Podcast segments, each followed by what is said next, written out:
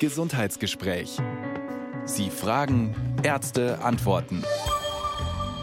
Ein Podcast von Bayern 2. Willkommen zum Gesundheitsgespräch. Im Studio ist Ulrike Ostner. Gutes Sehen. Tja, wie kann man das erreichen? Was können wir tun für unsere Augen? Wir haben heute Augensprechstunde im Notizbuch 0800 246 2469. Unter dieser Nummer können Sie mit Professor Siegfried Pricklinger reden. Er ist der Direktor der Augenklinik der LMU München. Guten Morgen, Herr Professor Pricklinger. Hallo, guten Morgen. Man kann es im Radio nicht sehen, aber wir zwei sind sozusagen Vertreter der Mehrheitsgesellschaft Gesellschaft, wenn man das so ausdrücken will. Wir tragen nämlich beide eine Brille. Was ist denn die häufigste Sehschwäche? Die allerhäufigste Sehschwäche ist die Alterssichtigkeit, weil es wird jeder irgendwann im Laufe des Lebens.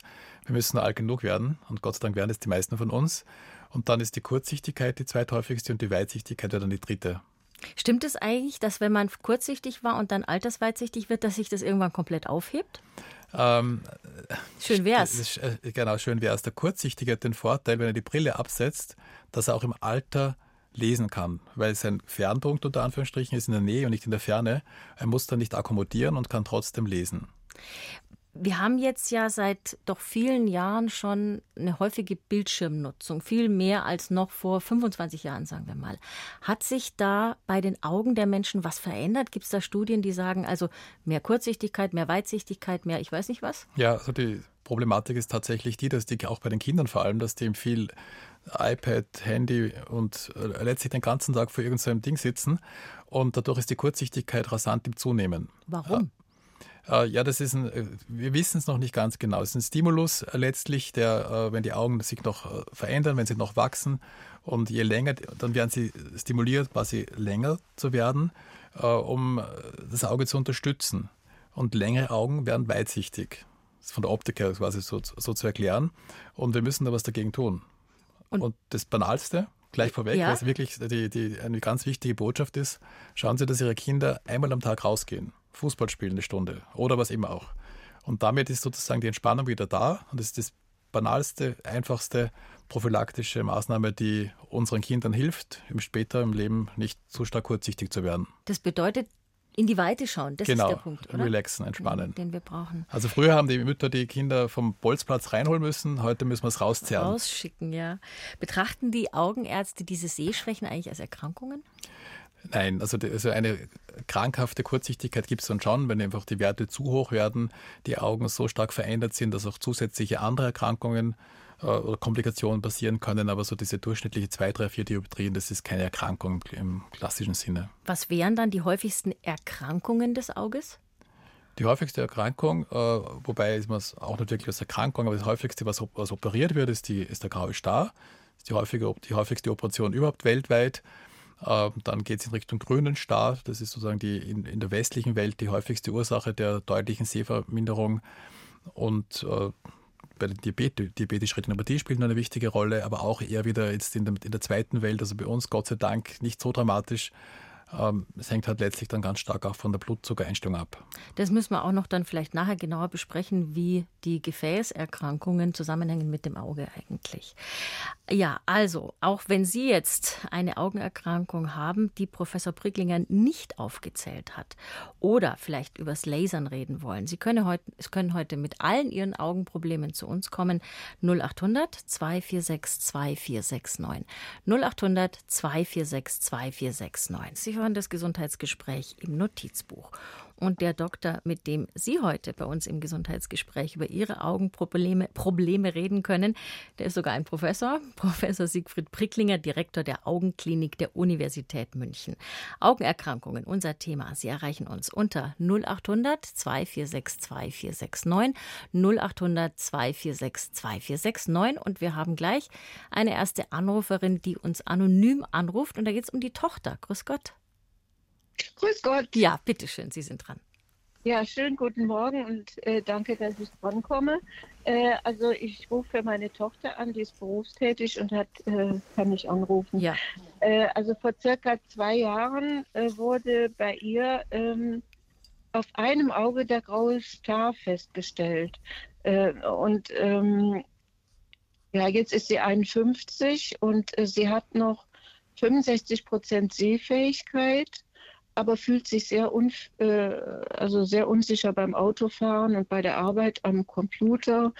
Äh, fühlt sie sich auch beeinträchtigt und ähm, würde sich deshalb ganz gern operieren lassen. Und äh, von zwei Augenärzten hat sie die Auskunft bekommen, dass die OP kein Problem sei. Äh, aber dann hat sie noch jemand konsultiert und ähm, da wurde ihr gesagt, dass die OP, äh, dass sie dafür noch viel zu jung sei und dass in dem Alter dann die Gefahr der Ablösung des Glaskörpers und einer teilweisen äh, Erblindung sogar bestehen würde. Okay, und Sie würden jetzt gerne wissen, ob das so stimmt, was der Augenarzt ja, da erklärt hat. Mhm. Ob die äh, Gefahr dann wirklich so groß ja, genau. ist und wie lange sie noch warten müsste. Also es wurde ihr dann gesagt, so circa zehn Jahre. Also sie sollte schon 60 Jahre alt sein. Okay, aber bei 65 Prozent Sehfähigkeit können Sie das einordnen, Herr Bricklinger? Ist das viel oder wenig? Das kann viel sein, muss aber nicht. Das Im Grunde genommen hängt es von den subjektiven Beschwerden ab. Und wenn Sie beim Autofahren äh, Schwierigkeiten hat, geblendet ist, dann ist das gefährlich. Also im Grunde genommen ist das auf jeden Fall eine OP-Indikation. Und äh, dann muss man operieren. Das ist überhaupt keine Diskussion. Was, die, was der eine Kollege schon recht hat, ist folgendes: Je jünger die Patienten sind, äh, wenn man dann die Linse operiert, sei es jetzt beim grauen Star oder um einen sogenannten Clear Lens Exchange, also um die klare Linse auszutauschen, um eine Linse einzusetzen, damit man wieder lesen kann für, für die Weitsichtigkeit, für die Altersweitsichtigkeit. Da besteht das Risiko, dass durch die Operation der Glaskörper, der normalerweise von Geburt an an der Netzhaut aufliegt, dass sich der löst, was im Laufe des Lebens ja dann passiert und dass im Rahmen dieses, dieses Ablösungsprozesses äh, die Netzhaut einreißt und eine Netzhautablösung entsteht. Das Risiko ist da größer, klar, aber man, ganz abgesehen davon, dass man das operieren kann, äh, ist es ganz wichtig, dass natürlich die subjektiven Beschwerden durch den grauen Star viel wichtiger sind. Und wenn wir wirklich ein Problem, wenn Ihre Tochter ein Problem hat, dann würde ich es auf jeden Fall angehen, die Operation. Es muss entsprechend danach kontrolliert werden. Und sollte tatsächlich sie eine von den wenigen Patientinnen sein, die dann tatsächlich eine Netzhautablösung bekommen, dann kann man das heutzutage reparieren. Vorsichtig wiederum wäre ich, wenn sie keine Beschwerden hätte und sagt, ich hätte es halt mal ganz gern gemacht, weil äh, ich würde die Lesebrille gern loswerden, dann muss man sich das dann schon genau überlegen, weil dann ist die Frage, ist es das Risiko wert? Aber in ihrem Fall, beziehungsweise bei der Tochter, würde ich es dann schon machen, weil sie hat Beschwerden und es ist auch riskanter, mit Blendung und Problemen Auto zu fahren um überhaupt mal, manchmal kann man ja einordnen, wenn man eine Zahl hat. Also wie häufig tritt denn dieser Fall, wenn man jetzt sagt, 51 Jahre alt, diese Operation des grauen Stars wird gemacht, da kommt eine neue Linse rein. Wie oft tritt diese Komplikation überhaupt auf, dass da an der Netzhaut was passiert? Na, wir, sind, wir sind immer noch im niedrigen einstelligen Bereich. Also das ist jetzt nicht so, dass man sagt 50-50 Chance. Äh, es ist halt nur ein erhöhtes Risiko und wir sehen immer mehr solche Patienten und Patientinnen, weil sich immer mehr Leute operieren lassen, die dann solche Netzablösungen bekommen. Entsprechend steigt die Anzahl auch insgesamt, also über die gesamte Bevölkerung betrachtet. Aber für den Einzelnen ist es immer noch ein geringes Risiko. Und das Risiko ist sicher weniger gering verglichen mit dem Risiko, dass durch den grauen Star, durch, die, durch diese einseitige Sehverschlechterung was passiert. Also beim Autofahren, gerade wenn Sie sagen, Ihre Tochter fühlt sich da sehr, sehr unwohl, dann ist da vielleicht äh. doch ja, es ist bis jetzt nur äh, im Dunkeln. Also sie fährt jetzt nicht mehr im Dunkeln und äh, bei Tageslicht äh, hat sie kein Problem. Man, es ist keine Alternative, zehn Jahre zu warten, muss man ganz klar sagen. Also, das, also das, wenn sie Pech hat, hat sie in 15 Jahren noch keine Glaskörperablösung. Also im Grunde genommen es ist es wirklich sehr vorsichtig und auch gut, dass der Augenarzt oder die Augenärztin in diese Richtung aufklärt.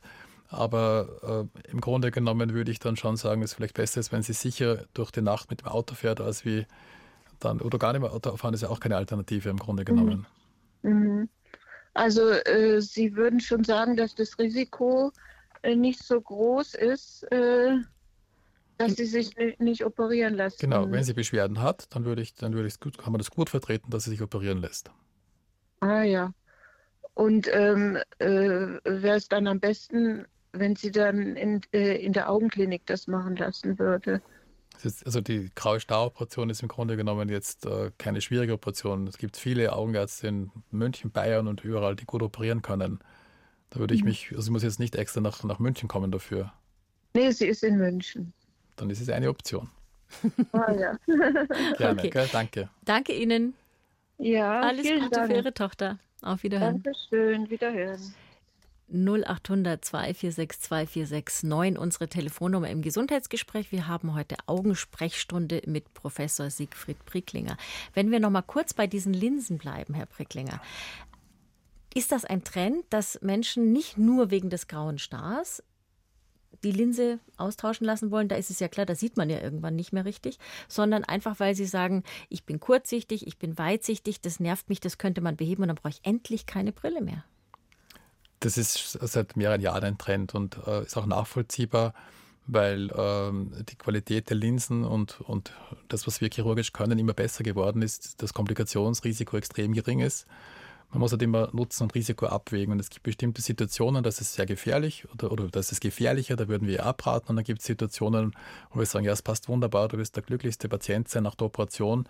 Und das ist halt dann die Aufgabe des, von uns, des Arztes, da wirklich objektiv aufzuklären und dem Patienten auch wirklich sagen, was, was Sache ist und nicht irgendwo ihm Hoffnung machen. Ähm, das ist auch, ein, ich will da auch gar niemanden einen Vorwurf machen, weil der Patient kommt jetzt zu uns, er will ja was von uns haben. Ich hasse meine Brille, ich will die Brille loswerden. Und da stehen wir auch ein bisschen unter Druck, aber man muss dann trotzdem halt äh, ganz klar sagen, ja, das geht gut bei Ihnen, wir haben wenig Risiko. Bei Ihnen würde ich eher ein bisschen vorsichtig sein, vielleicht noch ein bisschen warten. Und hat das was mit dem Alter zu tun? Meine, es hat mit dem Alter zu tun, die Alterssichtigkeit, ganz klar. Das ist schon, ja klar. Aber sowas wie jetzt gerade, na, erst 51, warten lieber bis 61 oder Hat so. sicher, genau. Also wenn jemand, wenn jemand kommt und kurzsichtig ist und keine Beschwerden hat und äh, damit hat er schon ein bisschen erhöhtes Risiko für eine Netzhautablösung und dann sagt, ich hätte ganz gerne eine multifokale Linse, weil ich die Lesebrille und die Fernbrille und überhaupt, mich stört die Brille, da muss man schon anders aufklären, als wenn jemand käme, der weitsichtig ist. Das heißt, der sieht schon immer sein ganzes Leben in die Ferne schlecht und jetzt kommt noch die Alterssichtigkeit dazu, der hat ein geringeres Risiko. Und äh, da kann man dann eher mal früher frühzeitig so eine Operation durchführen. Ich glaube, der Herr Schmidt, der jetzt extra an den Rand gefahren ist für uns, passt da ganz gut jetzt. Grüß Gott, Herr Schmidt. Ja, hallo. Haben Sie einen sicheren Platz gefunden? Ja, ja, jetzt. Sehr gut. Jetzt ist gut. Okay, bitte. Ja, ich habe das jetzt äh, so halb mitbekommen, das letzte Gespräch. Äh, meine Frage ist im Prinzip ähnlich. Äh, ich bin 63, habe äh, Altersweitsichtigkeit und bin auch ein bisschen kurzsichtig. Äh, und äh, die Frage ist, ist es sinnvoll, sich diese Multifokallinse operieren zu lassen, weil es ja die, an sich die gleiche Operation ist wie beim grauen Star. und die kommt ja sowieso irgendwann mal auf einen zu, vermutlich. Ist das so? Genau, also, also, Sie haben es wunderbar ausgedrückt, Herr Schmidt. Also im Grunde genommen, irgendwann kriegt jeder einen grauen Star. Wir müssen nur alt genug werden. Der eine kriegt es früher, der andere später. Mit, mit Ihrem Alter über 60 ist auch die Glaskörperabhebung jetzt nicht mehr so ein Thema. Das heißt, Sie, müssen, Sie können sich anderweitige Gedanken machen. Und zwar ein, der eine ist der, dass Sie sind es wahrscheinlich gewohnt, weil Sie keine Kontaktlinse tragen, nehme ich mir an, dass Sie in der Nähe noch relativ lange, relativ gut gesehen haben, aufgrund, aufgrund der leichten Kurzsichtigkeit. Oder ist das... Ja, ja. Ja, ja, klar. Und das ist, das ist quasi das Einzige, was Sie jetzt verlieren würden. Man kann eine multifokale Linse bei Ihnen einsetzen. Damit haben Sie quasi in die Ferne, Bildschirmabstand und in der Nähe eine gute Sehleistung, mit der Sie gut lesen können. Ähm, es ist aber von rein subjektiv die, die Wahrnehmung der Nähe etwas artifiziell, also etwas künstlicher verglichen mit dem, was Sie bis jetzt gewohnt sind. Wenn Sie sich sagen, okay, das ist mir egal, ich kann damit gut leben, äh, dann ist das auf jeden Fall eine Option. Die also vorausgesetzt ist aber, dass die Augen sonst gesund sind, dass sie keine Makulaveränderungen haben, keine Netzhautveränderungen haben, dass der Diabetes gut eingestellt ist. Dann ist die optische Qualität mit diesen multifokalen Linsen heutzutage so gut, dass sie wirklich in alle Distanzen gut sehen können. Ja, Eine genau. Sache sei aber noch erwähnt, äh, für alle Hörerinnen und Hörer draußen. Diese multifokalen Linsen oder eigentlich sind es trifokale Linsen, die erzeugen optische Phänomene, sogenannte Halos-Ring-Phänomene, um Lichtquellen, vor allem in der Nacht, diese verschwinden zwar mit der Zeit, aber Sie müssen sich darauf einstellen, dass Sie da am Anfang, wenn Sie Auto fahren, zwar alles scharf sehen, aber das Auto, das entgegenkommende Auto hat dann quasi auch nur so Ringgrenze um die. Das ist um nichts gegen eine dreckige Brille nachts beim Auto. Ja klar, jetzt sagt natürlich der eine, die habe ich so und so schon wegen dem grauen Star oder der eine die schmutzige Brille. Aber es, man muss es nur wissen. Das ist auch, also das verschwindet ja. auch. Also ich muss zugestehen, ich habe noch niemand wegen dieser optischen Phänomene die Linse wieder entfernt. Aber das ist halt etwas, was manche Personen sagen, das will ich auf keinen Fall, da trage ich lieber eine Lesebrille. Kann man das ausprobieren vorher mit Kontaktlinsen, wie sich das anfühlt und wie das Sehen dann wäre? Die, die optischen Phänomene kann man quasi, das kann man nur zeigen, also dass man das dann, dass man es irgendwie so von der, kann man kaum ausprobieren. Was man schon ganz gut ausprobieren kann, ist, es gibt ja auch noch andere Möglichkeiten, das Sehen äh, in mehrere Distanzen zu verbessern, zum Beispiel Stichwort Monovision wo manche Menschen dann quasi auf einem Auge, auf dem ferndominanten Auge auf die Ferne eingestellt sind und auf dem nahdominanten Auge ein bisschen mehr in die Nähe. Und da kann man mit Kontaktlinsen, aber oft auch mit Brillen austesten, welcher Unterschied quasi toleriert wird.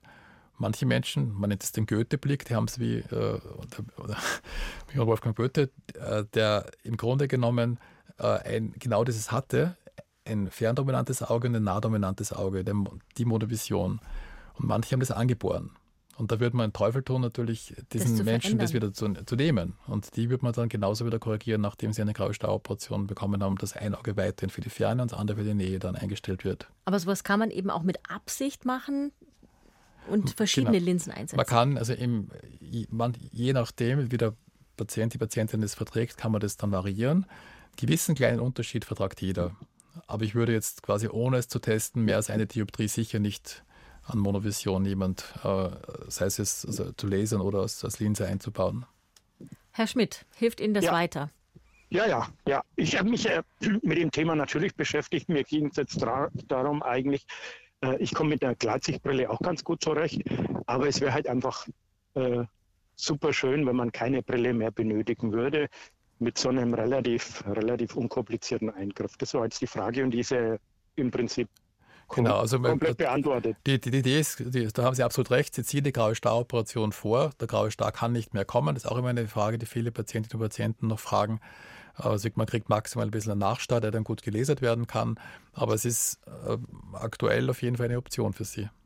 Jawohl, dann werde ich das vielleicht mal angreifen demnächst. Danke, Herr Schmidt. Und können Sie mir dann, äh, gibt es da spezielle Kliniken dafür, wo man das machen lässt? Die werden wir jedenfalls nicht empfehlen, ja, weil wir da keine so, Werbung machen. Ich kann es umgekehrt. Ich kann es umgekehrt. Gehofft. Ah, ja, ja, ja. Also, es gibt schon, also eigentlich sollte jeder, der viel operiert, der viel graue Staubportionen durchführt, da so weit versiert sein, dass sie in guten Händen sind. Ja, also, das, also ich, da, alles gut. Man alles kriegt, gut. Das beste Gefühl kriegt man, wenn man dann sich da beraten lässt und dann weiß man einfach genau vom Bauchgefühl, ob es passt oder nicht. Jawohl. Ja, Herr Ich danke Ihnen vielmals. Gerne. Danke, auf Wiederhören. Ciao. Naja, jetzt empfehlen wir natürlich keine Klinik, das ist klar, Herr Professor Pricklinger, aber gibt es Qualitätsstandards, die ich als Patientin erkennen kann von außen? Das ist, da muss einmal tief durchatmen. Äh, natürlich gibt es auch, also es gibt entsprechende Siegel, die man sich dann quasi an die, an die, auf die Homepage stellen kann oder an die Wand hängen kann. Äh, Im Grunde genommen würde ich immer fragen, wie viele Operationen machen Sie im Jahr? Und wenn dann proaktiv irgendwelche Dinge angeboten werden, die ich gar nicht gefragt habe, dann würde ich hellhörig werden. So quasi, es wäre, Sie wären doch so ein Kandidat für sowas, aber machen Sie jetzt nicht das und das vielleicht auch noch dazu. Ähm, und schon alleine im Gespräch mit den, mit den Kolleginnen und Kollegen oder ist, spreche ich mit dem Arzt oder kommt nur eine, nur eine Arzthelferin oder irgendeine äh, optisch ausgebildete Person, die mich berät und den, den, Chirurgen sehe ich gar nicht. Das wären so Dinge, da wäre ich dann hellhörig. Würde ich hellhörig werden, weil ich möchte einfach, wenn ich mich operieren lasse, es ist eine Operation, wir haben nur zwei Augen, wissen, wer dann quasi, dass sich um meine Augen kümmert. Und äh, da wird, glaube ich, jeder dann am Schluss das Gespür dafür haben, ob er da an der richtigen Stelle ist oder nicht. 0800 246 2469. Wir haben heute Augensprechstunde im Notizbuch Gesundheitsgespräch. Gutes Sehen, Hilfe bei Augenerkrankungen. Wenn Sie dazu was nachlesen wollen, wir haben diesmal ein sehr, sehr umfangreiches Dossier auf bayern2.de Gesundheitsgespräch oder in den Shownotes zu unserem Podcast, den Sie ungefähr immer eine Stunde nach der Sendung finden. Die Frau Steger ist als nächstes dran. Frau Steger, grüß Gott. Grüß Gott. Jetzt müsstest du den Lautsprecher leise machen. Ja, Moment. Ja, Radio leise drehen. Ah, ich höre es schon, jetzt haben Sie schon fast Hallo? geschafft. Ja, ja. Genau, sehr gut. Frau Steger, bitteschön. Ja, also ich hab, hatte im Oktober voriges Jahres äh, Staroperation, Ende September und im Oktober. Und dann bin ich auch noch gelasert worden, das habe ich vergessen zu sagen. Und ich, also das wäre gut. Es ist auch heller geworden alles, ne? Aber ich habe eine Makuladegeneration, die war vorher schon wegen da. Aber jetzt ist sie halt ganz viel schlimmer geworden. Ich kann fast nichts mehr lesen. Nur mit einer Lupe noch dazu. Und es ist sehr mühsam. Und, und die, das Licht macht natürlich auch viel aus. Klar. Oder, oder, oder äh, äh blenden tut alles leichter. Kann fast nicht mehr Auto fahren.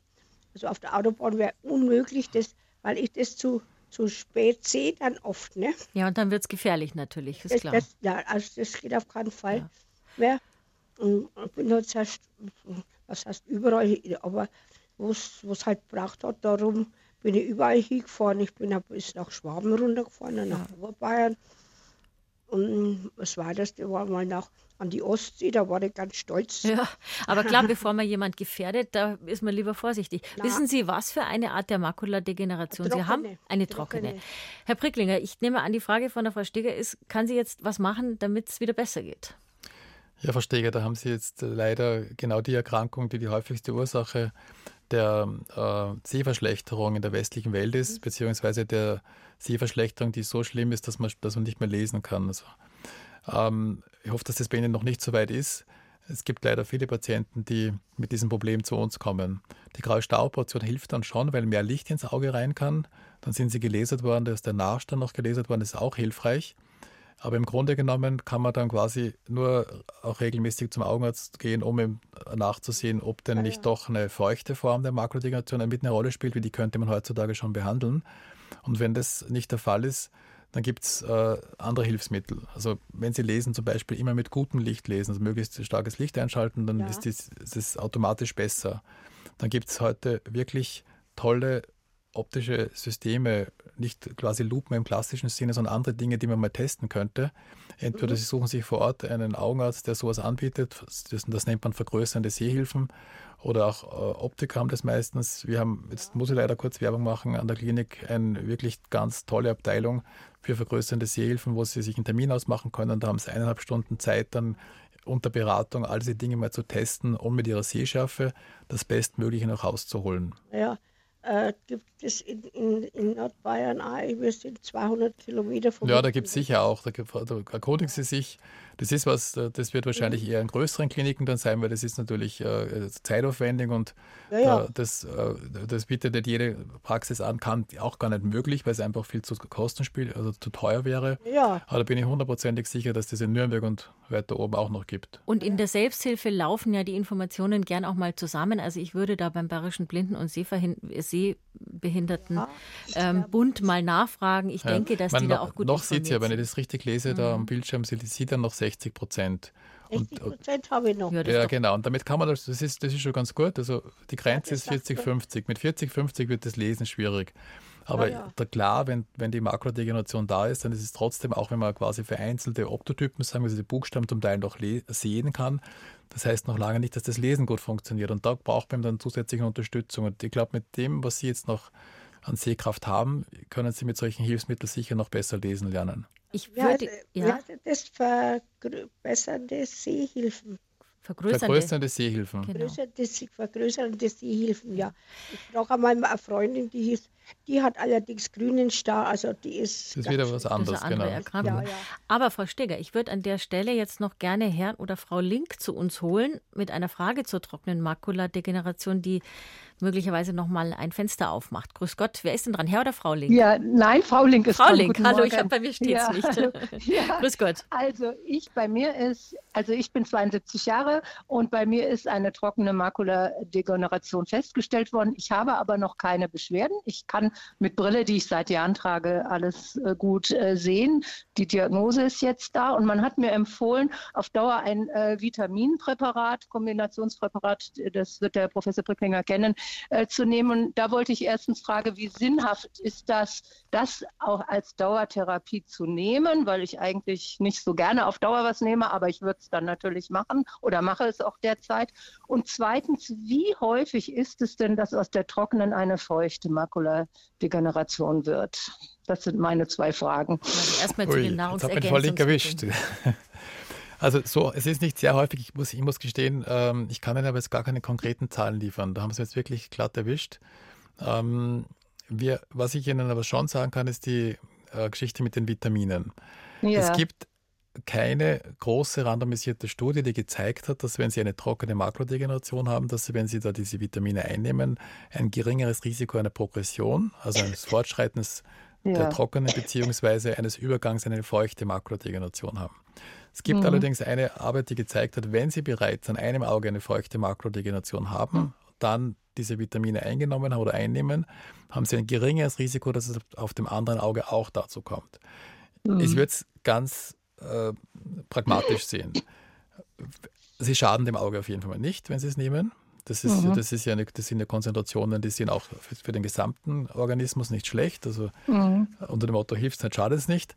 Äh, mhm. wenn Sie äh, ein gutes Gefühl dabei haben, etwas zu tun, dann, dann machen Sie es. Aber wenn Sie es nicht machen, dann reicht es meines Erachtens auch aus, wenn Sie sich gesund ernähren, ausgewogen ernähren, äh, möglichst bunter Teller, nicht so viel äh, Kohlenhydrate und Fleisch, viele Vitamine, viel Gemüse, dann, haben Sie, dann sind Sie auch sehr gut versorgt. Mhm. Das gilt für die Frau Steger auch, oder?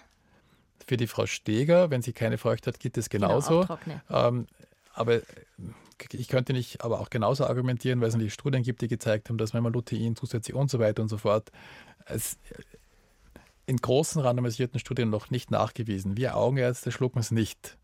Also es sei, ah, denn, ja. wir, es sei, denn, wir, wir, sei denn, wir, fallen in die, wir fallen in die Gruppe rein, die wo dann doch äh, quasi wo ein Auge schon feucht wo ist. Wo schon ein bisschen was genau, oder was, mhm. äh, und wenn es dann die ersten Anzeichen gibt, dann wird der ein oder andere wahrscheinlich auch zum Vitaminpräparat greifen. Mhm. Und wie gesagt, mhm. das ist ja nichts, es ist jetzt keine Medizin im klassischen Sinne, das sind ja wirklich nur Vitamine.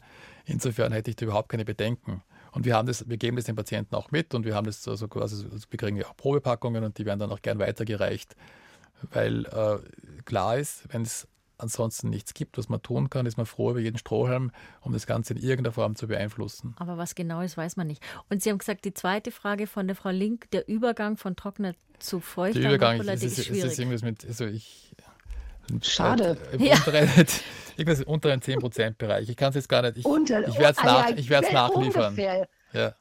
Wenn, es, äh, wenn ich aber schon weiß, um die 10 Prozent, dann bin ich, ist mir ja schon geholfen. Ja, super. Gut. Frau Link, dann bedanken wir uns herzlich für Ihren Anruf. Ihnen. Auf Wiederhören. Ich danke Ihnen. Wiederhören. Und auch auf Wiederhören, Frau Steger. 0800 246 2469, unsere Telefonnummer heute im Gesundheitsgespräch. Und wir bleiben noch mit dem Herrn Weber bei der Makuladegeneration, weil es doch recht häufig offenbar ist. Grüß Gott, Herr Weber. Ja, Weber, mein Name, grüße Sie. Jetzt habe ich leider den Namen von Ihrem Studiogast verpasst gerade. Das macht nichts, Professor Pricklinger.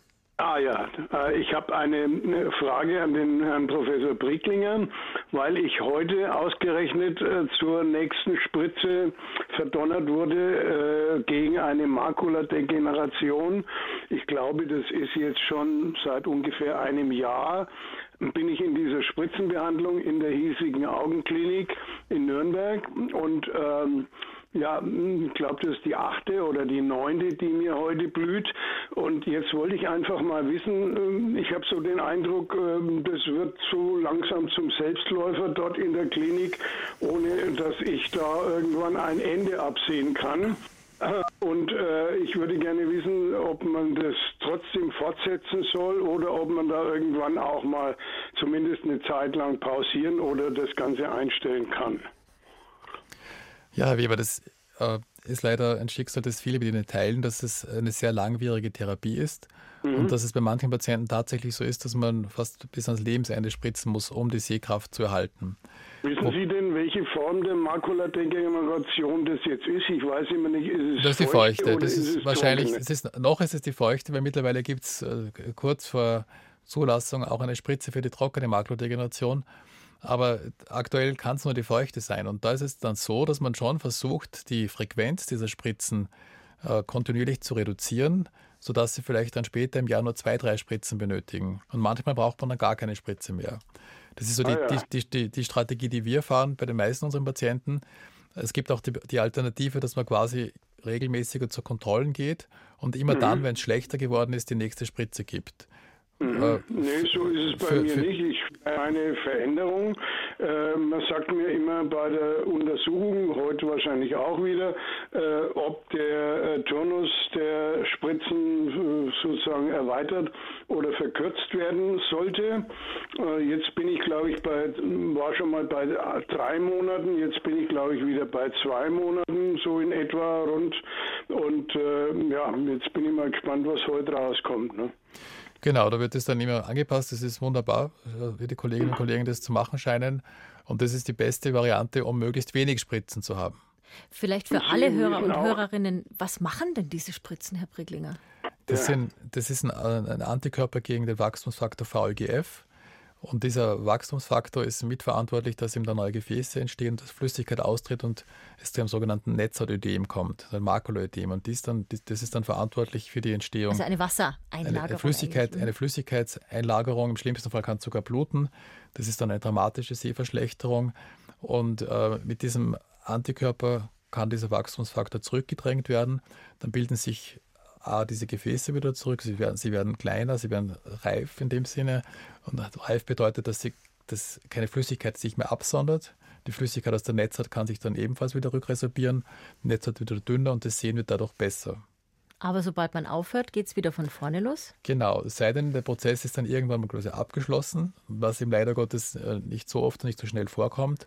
Und dann braucht es ihm immer wieder ein bisschen was von Antikörpern noch, um ja dieses, diesen Prozess zurückzudrängen und möglichst quasi mit möglichst wenig Therapie äh, dennoch dann eine Situation zu schaffen, wo es stabil ist und wo es nicht dann wieder zu einer Flüssigkeitsansammlung kommt.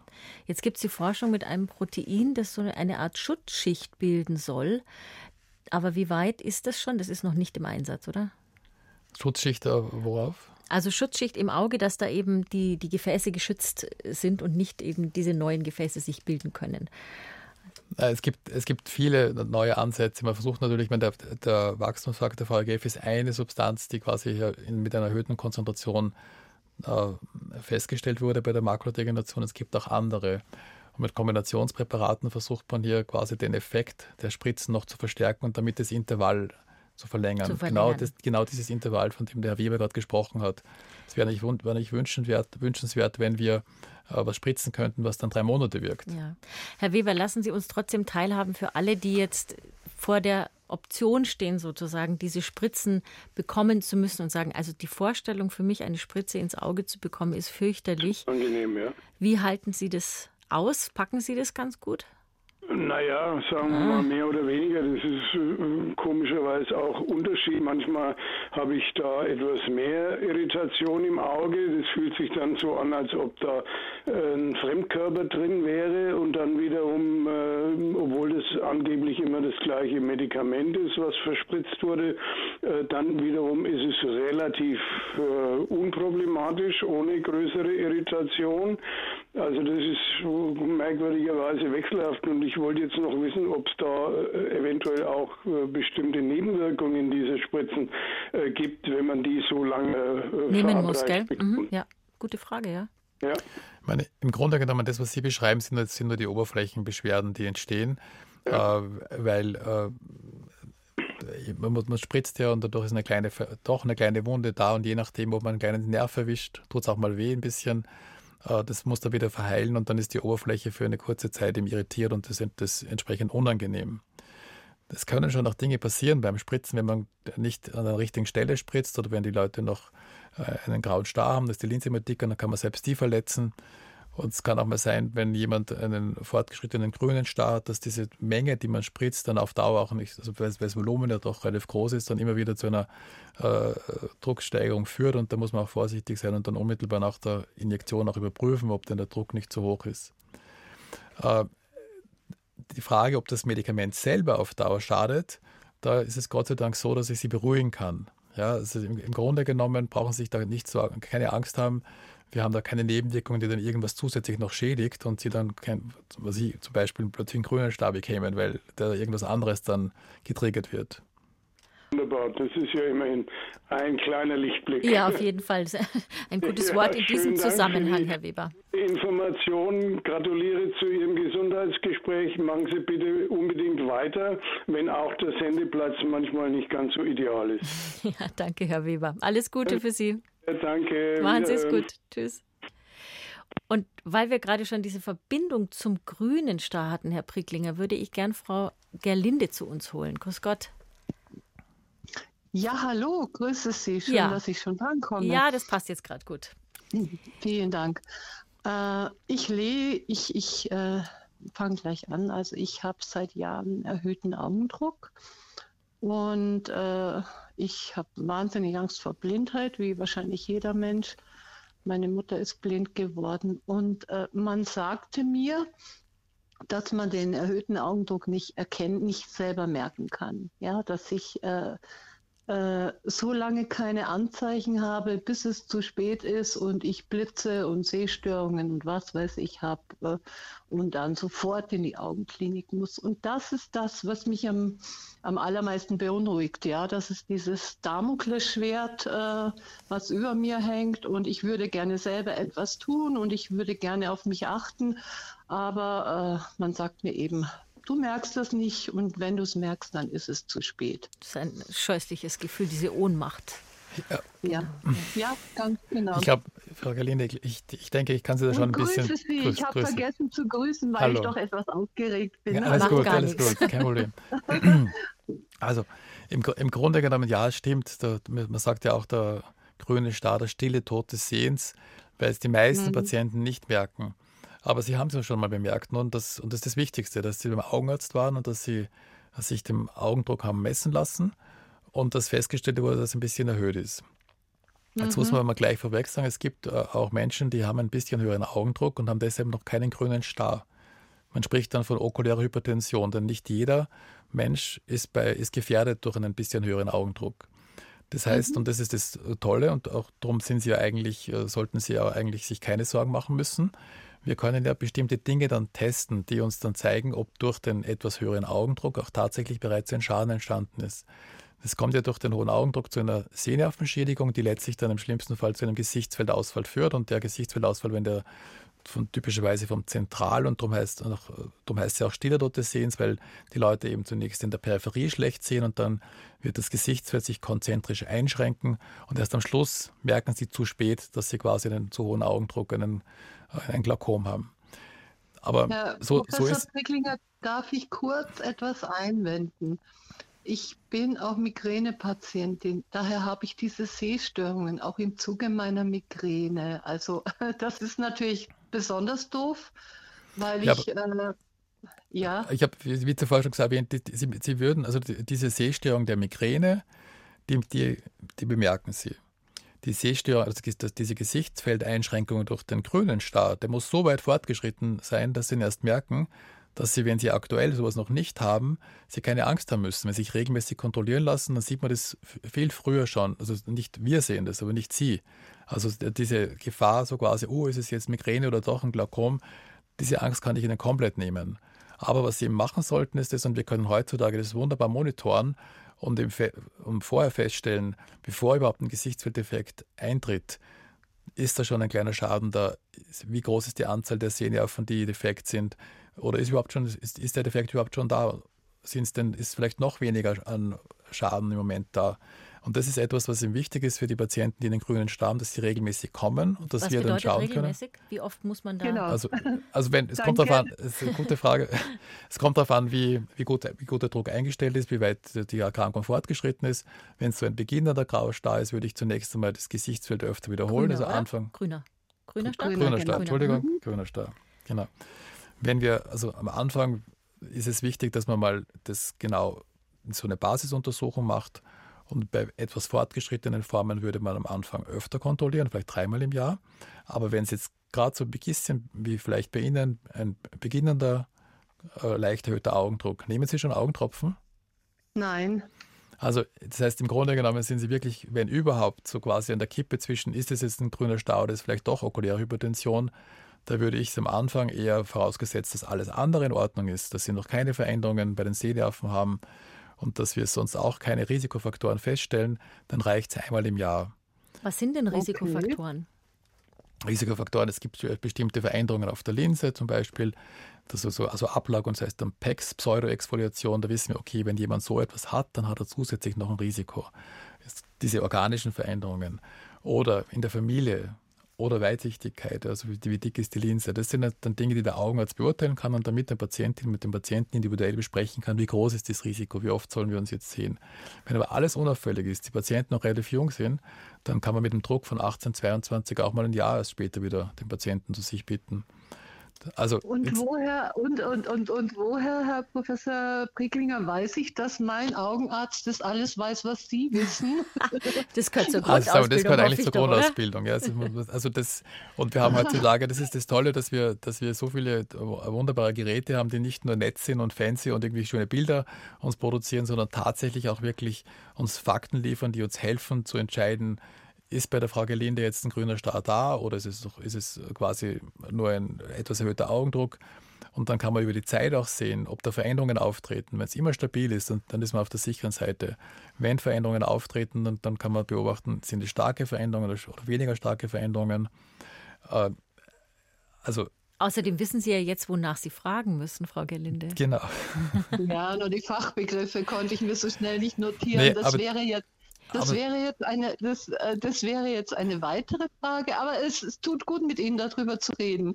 Vielen Dank. Es wäre jetzt eine weitere Frage. Gibt es eine seriöse Website, äh, wo ich das, äh, also alle Info für meine Augen rauslesen kann, weil es, äh, Sie wissen, es gibt so viel Schrott und äh, man wird total verunsichert, weil so viel Widersprüchliches da ist. Gibt es, können Sie mir eine Website nennen oder einen Berater, äh, wenn ich eines Tages dann nicht mehr weiter weiß?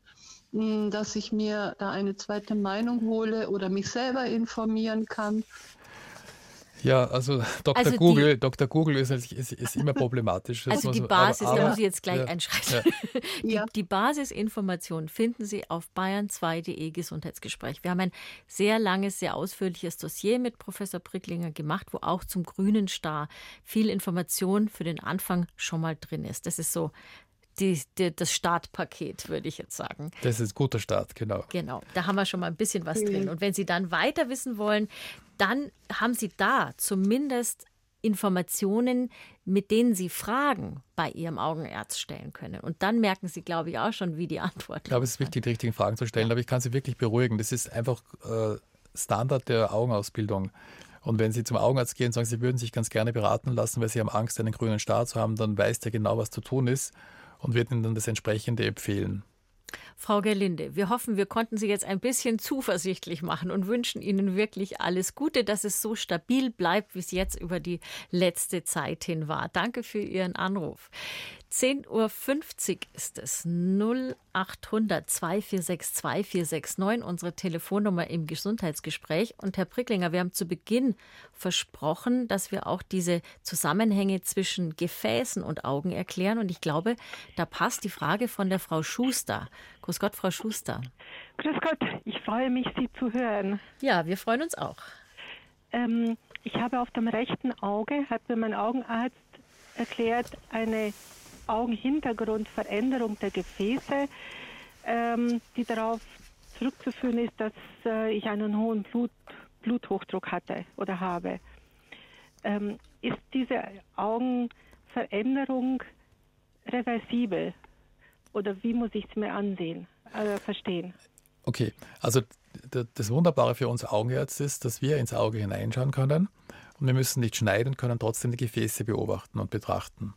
Und da sehen wir natürlich dann so quasi den Gefäßstatus, der insgesamt im Gesamtkörper vorhanden ist. Und wenn man dann sieht, dass sie einen hohen Blutdruck haben, dass Veränderungen da sind, dann weiß man auch, dass insgesamt am Gesamtkörper entsprechend Halsschlagader, Gehirn oder am Herz eventuell auch dort Veränderungen sind.